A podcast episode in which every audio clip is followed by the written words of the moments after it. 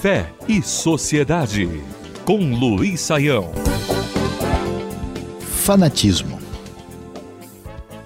No dia 29 de maio de 1985, todos aguardavam na cidade de Heysel, na Bélgica, uma grande final da Taça dos Campeões da Europa que haveria de acontecer entre o Liverpool da Inglaterra e a famosa Juventus da Itália, os tradicionais clubes europeus muito conhecidos pela a sua trajetória histórica de triunfos no esporte mais admirado do planeta, estavam se preparando para o duelo final que certamente seria um momento de glória, de conquista e especialmente de celebração. Para a tristeza de muitos, aquele dia ficou marcado como a tragédia do estádio de Heysel. Os conflitos e os problemas que se sucederam são absolutamente impossíveis de serem descritos, além de furtos, brigas, estabelecimentos comerciais eh, invadidos e problemas que causaram um tumulto e um conflito de torcidas na época imprevisíveis, deixou pelo menos 38 mortos e uma quantidade incontável de feridos no continente europeu, no contexto daquilo que vulgarmente é conhecido como Primeiro Mundo.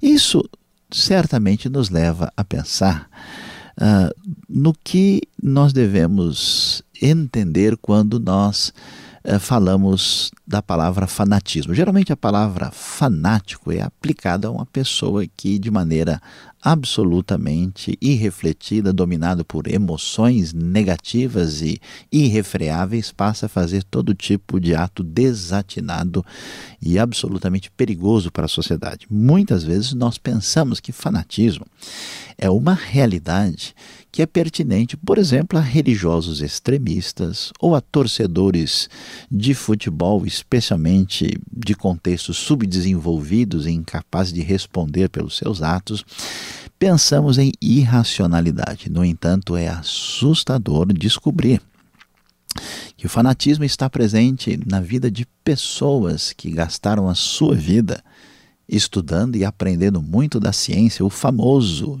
dito cientista louco dos eh, filmes e desenhos populares mostram que o exercício da razão é incapaz de dominar um coração fanático. O que dizer, por exemplo, dos médicos nazistas e das suas experiências atrozes e assustadoras, ou das experiências dos campos de concentração que o exército do Japão fez na Ásia e até hoje deixa todos apavorados com a crueldade e maldade de gente devidamente trabalhada racionalmente. A grande verdade é que fanatismo não é realidade religiosa.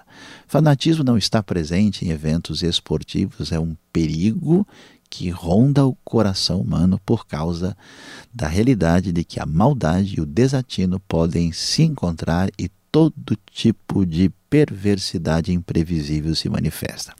Nem mesmo a suposta civilizada Europa, no momento de encontro final de clubes tão famosamente celebrados na história, pôde impedir uma tragédia por causa de que o problema sério do coração humano, que pode se transformar em fanatismo, é uma realidade presente e perigosa a todo instante. Fé e Sociedade. O sagrado em sintonia com o dia a dia. Realização Transmundial.